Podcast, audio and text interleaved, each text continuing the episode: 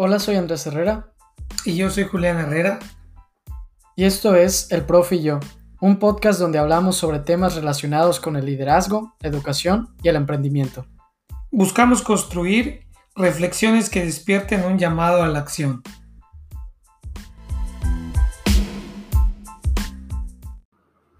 Hola a todos, bienvenidos al séptimo episodio del Profe y yo. Hola, profe. Hola, Andrés. Hoy vamos a platicar sobre un tema pues que nos gusta mucho, lo hemos platicado eh, varias veces y es sobre la cuestión de los mitos que existen en la educación. Yo creo hoy en día eh, existen varias concepciones que tenemos en la mente que ya sea por costumbre, ya sea por tiempo, tenemos muy arraigadas. Y me parece pertinente que en el panorama que tenemos hoy, que está cambiando, es momento también, ya sea de volver a pensar si estos mitos realmente son correctos o, debe haber algo más allá. Pues, en el profe yo tenemos, tenemos tres temas que son la base de, de, nuestro programa, ¿no? que es el liderazgo, el emprendimiento y la educación. Y hoy nos toca hablar de este tercer tema, que es la educación. Y como bien comentas, Andrés, desde antes de que estuviéramos viviendo este contexto por la, por la pandemia global que, que se vive.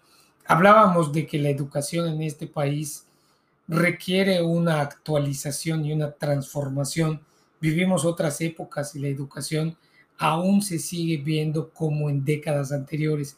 Pero pues después de eso que está pasando, como que ahora ya no es momento de pensarlo, hay que hacerlo. O sea, ya la educación tendría que evolucionar porque el mundo ha evolucionado vertiginosamente desde el año pasado a este. Y yo creo que en la cuestión de pensar en los mitos de la educación, uno de los que es más recurrente es el hecho de que todos reconocemos que hay que reformular la educación, no hay que cambiarla, pero nos quedamos esperando a que pase, ¿no? Todos estamos de acuerdo, en la educación está mal, hay que cambiarla, hay cosas que se pueden mejorar, pero hasta ahí se queda. Yo creo que ese es uno de, de el mito inicial con el que se debería iniciar cualquier conversación sobre la educación, que se espera que se cambie, estamos esperando que alguien haga algo por nosotros. Y lo que buscamos en este episodio es ver que desde nuestra propia tinchera podemos romper varios mitos que nosotros tenemos y eso va a hacer que seamos activos en la cuestión de reformular la educación.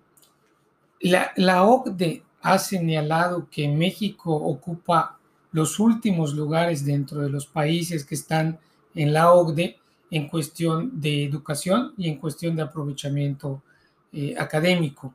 Y como bien dices tú, Andrés, no podemos sentarnos a esperar que alguien haga algo por la educación, ni gobierno, ni quien sea. Tenemos que tomar nosotros la iniciativa. Y en este capítulo, al hablar de los mitos, podemos ver esas cuestiones y esas actividades que están a, nuestro alcance y que pueden marcar diferencia en nuestro crecimiento en la educación. Sí, es necesario el pensar en la educación, ¿no? El tocar el tema en nuestras casas, en el trabajo, en las conversaciones, ¿no? Debemos empezar a reflexionar sobre lo que es la educación y sobre sus distintos mitos. Tú y yo hemos hablado varias veces sobre uno que nos gusta mucho ver las caras de la moneda en este tema y es la cuestión de la calificación, ¿no? Porque es un mito que, siempre sale y hay, hay, distintos bandos, distintas concepciones y creo que la que más resuena entre todos es el hecho de que una calificación no te define, ¿no? Porque hemos empezado a, a decir, oye, realmente las calificaciones no son importantes y, creo que hay que pensar, realmente hay que analizar eh, cómo está esa cuestión de, ese mito, de si la calificación te define o no te define. Yo me gusta analizar las dos partes y uno, yo siento que el decir que las calificaciones no importan hoy para el mundo académico y el mundo laboral es terrible. O sea, hoy más que nunca, yo creo que las calificaciones son un factor importantísimo para conseguir un empleo y para conseguir pues el ir teniendo, seguir en el camino de la educación, ¿no? Porque tiene más allá de un número. No sé qué, cómo lo ves. No, estoy totalmente de acuerdo contigo porque por lo que tú comentas, el mito de la educación requiere que lo veamos con un equilibrio, debe tener un balance. ¿En qué sentido? ¿Cuántas veces no hemos escuchado que desde la infancia se dice, no importa la calificación del niño, lo que el niño necesita es ser feliz? O sea, dando a entender que por sacar una buena calificación el niño no va a ser feliz porque va a tener que estudiar, se va a tener que esforzar y que si no logra la calificación se va a traumar, etc. Y la gran pregunta es, ¿y no puede ser las dos cosas? O sea, no podemos tener a seres humanos, porque empiezan desde niños, a niños que puedan tener las dos partes, ese sano equilibrio, ser felices entendiendo cómo manejar una calificación. Y yo te preguntaría, ¿qué hay detrás de una buena calificación? O sea, detrás de una buena calificación, Andrés, hay trabajo, esfuerzo, disciplina, horas invertidas, compromiso de la persona. Todo eso está moldeando el carácter. No solo es un número, es todo lo que hay detrás de. Y en ese detrás de implica que la persona tiene que saber emocionalmente cómo controlar ese número. El número no lo puede controlar. Y te pongo un ejemplo. Cuando estaba en la carrera, yo tenía un compañero que si seguramente escucha el programa se va a identificar, que cada vez que no era 10, no hombre, se le caía el mundo, Andrés. O sea, el berrinche, porque ¿cómo es posible que no sacar el 10? Y bueno, tenemos la otra cara de la moneda. Mira, con que yo pase con 6, con, con eso está bien. Lo importante es, vamos a disfrutar la escuela así como empieza de este niño, no, es que tiene que ser feliz, ya cuando estás a los niveles de carrera, hay que disfrutar la vida. Hay que disfrutar la vida. Lo que importa es que al final yo tenga mi título en la pared. Sí. Bueno, a lo mejor eso te funcionaba en los 80, en los 70, en los 90. Hoy ya sabemos que puedes tener tu gran título en la pared, pero hay tantos miles de estudiantes de otras partes del mundo que pueden ser tu competencia, porque hoy ya no hay fronteras. Con el Zoom, con el Internet, las fronteras se rompieron. ¿Qué hay detrás de una buena calificación? Detrás de una buena calificación hay una persona que tiene un compromiso muy fuerte, que está creciendo, que se está moldeando y que quiere ser mejor cada día. Y si al mismo tiempo va manejando la parte emocional, pues tienes a una persona íntegra, balanceada, equilibrada, buscando el buen resultado, pero a la vez estando tranquilo emocionalmente porque lo sabe controlar. Es que la importancia de, las calificaciones va el hecho que es un requisito ahorita, o sea, sí o sí no podemos decir que ya se salieron de, del tablero las calificaciones. Cuando tú vas a aplicar para, oye, voy a la universidad quiero una maestría, no vas a un doctorado o en cualquier trabajo, etcétera. Lo que hacen es, vamos a poner e igualar a dos personas, ¿no? Estamos en, un proceso para que apliquen. Dos personas eh, y tienen 10 y 10.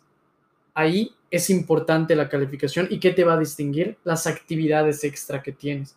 Pero las dos tienen ese requisito. Ahora pongamos otro escenario donde uno tenga 7 y un buen de actividades y uno tenga 10, aún con todas las actividades que tenga esa persona de 7, van a terminar eligiendo a la persona de 10. ¿Por qué? Porque ahora buscan que la calificación sea un requisito. Tienes que tener una buena calificación y más de ahí.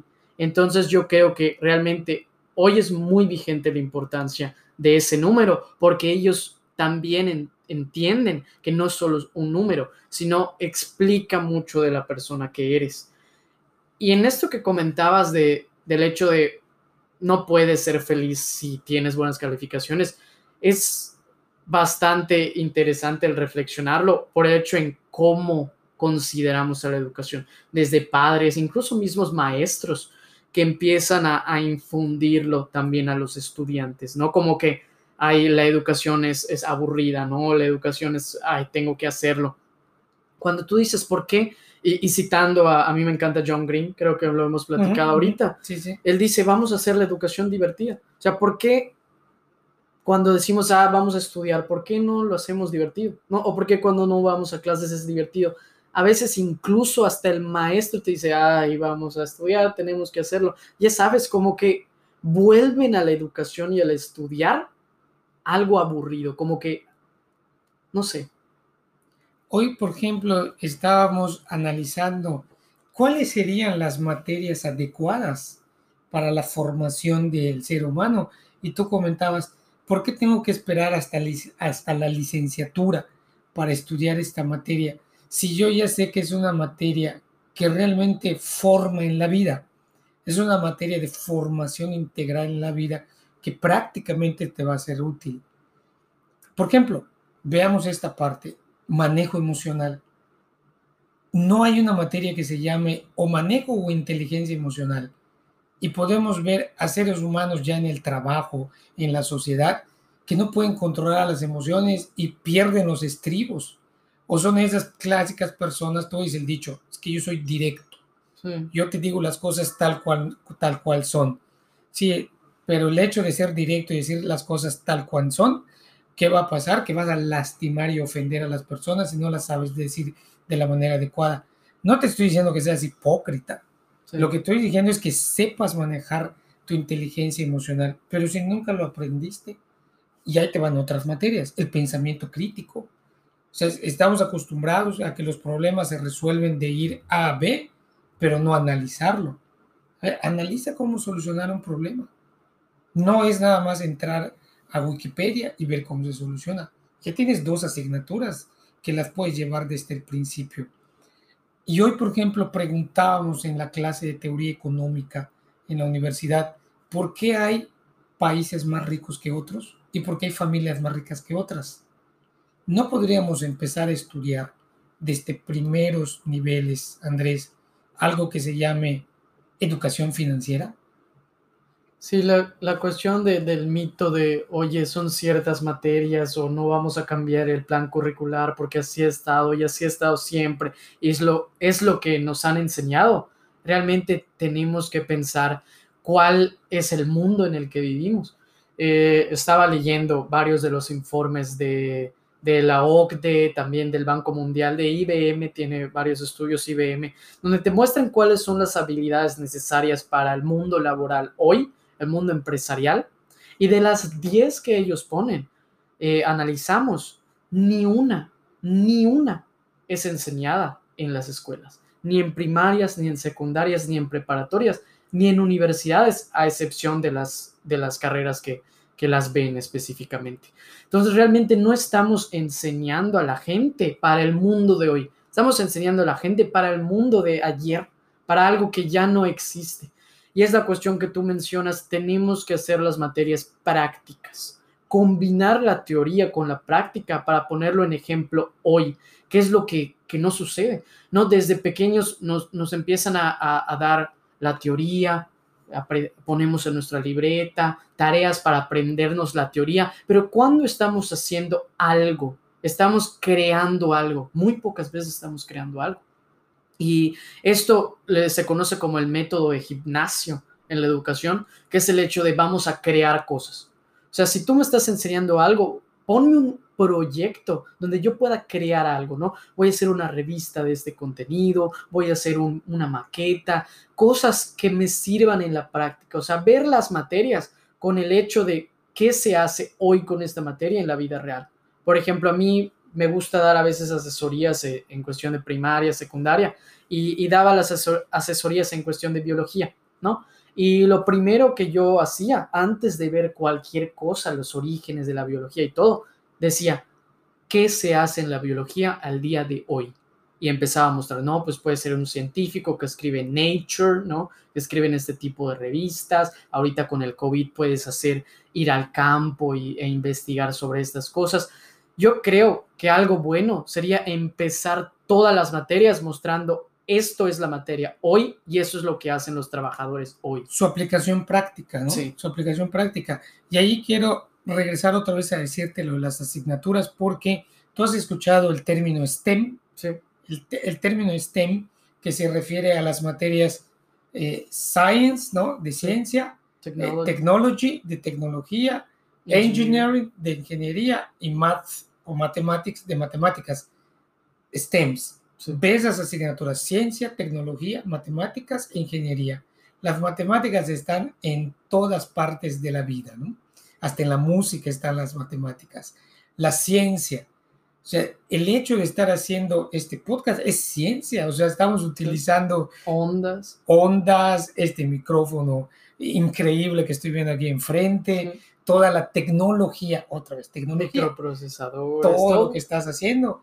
Y pues realmente son materias que deberíamos estar llevando desde el principio. Es increíble que hoy en la secundaria y en una secundaria particular, no pública, por ejemplo, estés aprendiendo a hacer PowerPoint cuando ya ni siquiera utilizamos PowerPoint en nuestras presentaciones en las oficinas y en las empresas. No puede ser. O sea, es donde ves lo que tú decías. Estamos preparando estudiantes para un mundo que hoy ya no existe. Completamente. O sea, por ejemplo, en la computación, lo de hoy, la programación, o sea, empezar a enseñar a los niños desde primaria a programar. Pero el hecho también es que cuando nosotros vemos la educación y vemos demasiadas materias, es natural por, por la cuestión de, del ser humano, el que unas nos vayan a interesar y otras no. Y yo siento que posponemos mucho la cuestión de buscar qué es lo que nos gusta. Y es lo que pasa cuando llega a la universidad y no sabes qué carrera eres, o muchas veces terminas cambiándote una, dos, tres veces de carrera hasta encontrar la que te gusta ¿Por qué? Porque no has aprendido a descubrir qué es lo que te llama. Yo pongo una recomendación, a mí me gusta mucho eh, ver pláticas TED y entre esas creo que al autor que más destaco es Sir Ken Robinson. Él tiene muchas pláticas sobre la educación y en una de ellas, que es cómo las escuelas matan la creatividad, eh, pone este hecho de que nosotros debemos descubrir lo que nos gusta. Él lo llama el elemento. Imagínate tú si desde primaria los niños empezaran a descubrir su elemento y empiecen a perfeccionarlo, ¿no? Imagínate que a un niño le guste pintar y desde primaria dicen, ok, este niño le gusta pintar, vamos a enseñarle las técnicas desde primaria, primaria, secundaria, preparatoria, ¿qué clase de pintor llegaríamos a tener cuando ya es la universidad? Sin dejar a un lado las materias necesarias, porque obviamente no lo vas a dejar solo con la pintura, pero ya sabes que ese se va a especializar en eso y alrededor va a tener las materias STEM de formación integral. Imagínate que a todo lo que tú estás diciendo, Andrés, le, le unamos lo que dijimos en el capítulo, en el episodio pasado del emprendimiento. El pintor que toca decir siendo un emprendedor. Entonces, ¿por qué no vemos también todo lo que implica ser emprendedor en varias materias desde que estamos en la primaria? Y algo muy interesante también es el mito de hay que aprender y hay que estudiar. Oye, el mito de que tienes que estudiar porque hay examen mañana. Pero ¿quién realmente nos enseña a estudiar? ¿Tú te escribes a la escuela? y ponte a estudiar. Pero ¿quién te enseña a estudiar? Entonces muchas veces terminamos estudiando para pasar el examen, te memorizas el libro y pasas el examen, pero nunca lo razonaste. Nunca realmente entendiste para qué te iba a servir, por ejemplo, el cálculo integral o las derivadas o la elasticidad de la demanda o las estadísticas. Nunca entendiste para qué. Tú solamente sabías que tienes que hacer la, las, las, cifras, las matrices, los cálculos y listo. Entonces, el, aquí el problema está en la metodología para aprender y hay algo muy claro que tú y yo siempre hemos platicado y estamos a favor de, que es ser autodidactas. Más en la época actual, donde te encuentras el tutorial, te encuentras el curso, te encuentras el artículo en todos lados para que puedas aprender mejor, ¿no? Sí, es lo que Salman Khan dice, que hemos mencionado Salman Khan en el, en el programa. Estudiamos para los exámenes, no estudiamos para aprender. Y, y, es necesario estudiar para aprender. Y creo que en lo que estábamos hablando ahorita, de la manera en que nos quedamos son en la teoría, eso es lo que dificulta un poco, porque, eh, bueno, por ejemplo, en mi cuestión de relaciones internacionales vemos muchísima historia pero a mí fuera del conocimiento general, ¿no? Y el contexto histórico, ¿de qué me sirve hoy o cómo voy a aplicar hoy el saber tal fecha de tal acontecimiento, ¿no? Realmente tiene poco valor en el mundo laboral, en el mundo de hoy práctico, pero al contrario, si yo aprendo cuáles fueron las causas de ese fenómeno, más allá de la fecha, ¿no? Saber la fecha y aparte saber las causas, saber las consecuencias de ese fenómeno, estás desarrollando ahí mucho más que el solo la memorización de la fecha. Y, y yo tengo un libro que me encanta, que se llama Lector, ven a casa, un título muy provocativo, me gusta, que habla sobre el hecho de que también la lectura está evolucionando. Entonces, nosotros tenemos que, aprender a esta cuestión de la, de la evolución, ¿no? Tenemos que aprender a tener nuevas maneras de estudiar que estas, si no nos la enseñan en la escuela, nosotros vamos a aprenderlas. Y que no es una materia que lleves, ah, ya la tienes, no, es algo que llevamos a lo largo de la vida. Porque, por ejemplo, en cuestión de, productividad, que me gusta mucho, tú diseñas tu sistema de organización y todo, te funciona una semana y luego ves que no, luego ves que no. Entonces es prueba y error, prueba de error, yo creo que toda la vida. En este, en este punto de aprender a aprender, de aprender a estudiar, hay algo que me gusta mucho que está en una plática TED de Rita Pearson. Rita Pearson comenta y habla mucho en esa plática acerca del efecto Pigmalión. ¿Te acuerdas del efecto Pigmalión? Sí. Donde ella les transmite a sus estudiantes que son buenos, aunque hay algunos ahí que les cuesta muchísimo aprender, ella les transmite que realmente son buenos. Imagínate el efecto Pigmalión a la inversa, que tú mismo te vayas considerando que eres bueno en la materia donde realmente no lo eres. O sea, si te va costando la física, por ejemplo, la química, tú ponte en mente que eres bueno en física o en química. Pero no solamente póntelo en la mente, o sea, también haz algo, ¿no? Ponte a averiguar, investiga, dedícale más horas. Y cuando te des cuenta, va a pasar lo que Rita Pearson dice, te vas a convertir bueno en esa materia. A mí me gusta este, este el, efecto Pigmalión y en esta plática TED, Rita Pearson lo dice muy bien, pero hay otro punto, hay otro punto que me gusta mucho, que lo experimentamos contigo y lo experimentamos con Diego en su momento también, y lo hemos dicho en otros episodios. La práctica hace al maestro y nada se logra de la noche a la mañana. Entonces, si queremos llegar a los niveles de maestría, doctorado, licenciatura, siendo realmente personas exitosas, hay que empezar desde temprano. Y la educación temprana, estimulación temprana, te empieza a formar muchas cuestiones que cuando llegas a la primaria, te vas a la secundaria, ya las traes.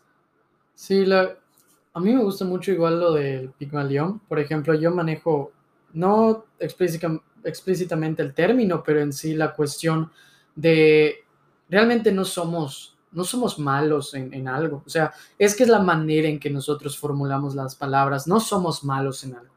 Eh, significa que no le hemos invertido lo suficiente, ¿no? No hemos practicado, como tú dices, lo suficiente. Entonces, eso es lo que debemos enseñar desde antes. No eres malo, no poner etiquetas, yo soy malo en matemáticas, yo soy malo en esto. Es realmente no le has invertido el tiempo que necesitas tú en matemáticas, ¿no? Es pensar en eso, no soy malo en algo, realmente necesito invertirle más tiempo para practicar y practicar.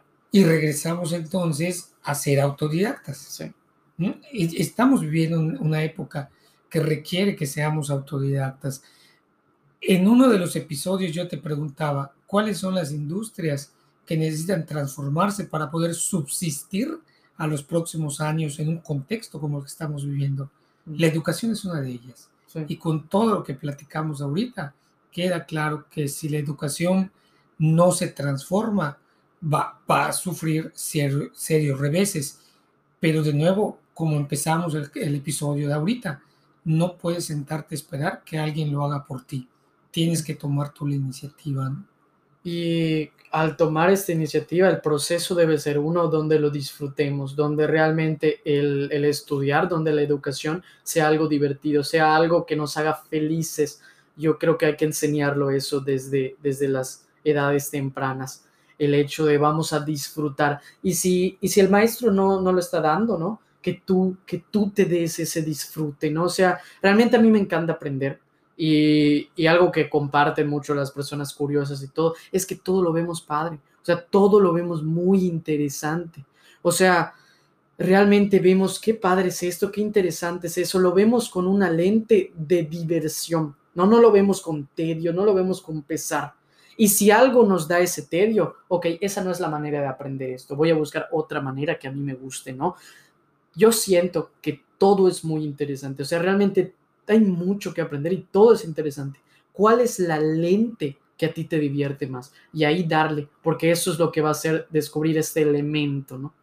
Yo, quisiera ir concluyendo el episodio de hoy, Andrés, con, con dos reflexiones. La primera es importante trabajar los dos hemisferios del cerebro, el, hemisferio derecho, que es el hemisferio eh, más emotivo, el más de los sentimientos, y allí es donde entra el estudio de la música, el estudio del arte, los idiomas. Y claramente hemos escuchado que la mente del ser humano se desarrolla más cuando aprendes a tocar un instrumento musical y cuando aprendes varios idiomas. Y hay que trabajar el, hemisferio izquierdo, que es el lógico, que entonces ahí viene ese razonamiento claro y objetivo de las cosas, que ahí entra la tecnología, el aprender la tecnología, el aprender los números, tener controlado ese balance en las dos partes del hemisferio. Y concluyo con algo que tú dijiste igual en un momento de este episodio, todas las demás actividades extraculturales que encierran a tu preparación. Estás estudiando relaciones internacionales, que es tu caso, pero alrededor de ello haces muchas otras actividades y que no son necesariamente de la escuela y de tu carrera, pero al final te están formando, te están formando como personas. Y yo creo que podemos, todos podemos hacer algo así, ¿no? Eso debe motivarnos a aprender. Yo quiero cerrar con esta anécdota que nos gusta mucho. Eh, cuando Steve Jobs estaba en la universidad, él se inscribe a una materia eh, de tipografía. La verdad, Steve Jobs no se iba a ir para nada de ese estilo, ¿no? Todavía estaba viendo qué onda y así dijo, vamos a probarla porque me, ya, me, me interesa, me causa curiosidad. Eh, fíjate, fíjate la palabra, ¿no? Me causa curiosidad. Porque no, no le veía a dónde, ¿no? O sea, cuál era el objetivo, pero le, le, le llamaba la curiosidad. Se inscribió, tomó el curso de tipografía y ahí está, ¿no? Ahí se quedó, le gustó, padrísimo. ¿Y quién iba a decir que 10 años después, no 10 años, algunos años después, el que él haya estudiado ese curso de tipografía le permitió crear la tipografía de la Mac, que revolucionó la manera en que se ve la tipografía al día de hoy. Entonces, lo que nosotros vayamos expandiéndonos en cuestión de educación, nunca sabemos cuándo nos va a servir. Nunca sabes cuándo te va a servir, pero como, pero lo será. Exacto, como te gusta la educación, te gusta aprender, en algún momento le vas a buscar una utilidad. tú le vas a encontrar la utilidad. Y Andrés, ¿cuál sería el llamado a la acción de este episodio? Pues yo veo varios llamados a la acción, creo que identifico tres en uno, tenemos un bonus hoy. El primero es, ya lo vimos, o sea, vamos a pensar en la educación, tenemos que reflexionar en estos temas, como en la cuestión de la calificación. Cuando veamos nuestra calificación, no la veamos como un número, sino lo que hay detrás de ello. Correcto. Eh, también el hecho de vamos a descubrir nuestro elemento, ¿no? ¿Qué es lo que nos interesa? Si ya lo sabemos, vamos a perfeccionarlo. Si no lo sabemos, vamos a encontrarlo que no quiere decir que no dejes de aprender de otras cosas, pero este es tu prioridad, ¿no? Exacto. Y la última es, vamos a aprender. Aprender a aprender, ser autodidactas, que lo hemos comentado mucho, es esencial hoy. Y aprender diferentes métodos que hoy lo podemos encontrar en Internet por todos lados, ¿no? Completamente, hoy tenemos de sobra para empezar a, a tomar acción y con esto, pues damos eh, conclusión a un excelente episodio sobre el profe y yo de los mitos de la educación. Y nos vemos hasta la siguiente semana. Muchas gracias, profe. Muchas gracias, Andrés. Hasta luego.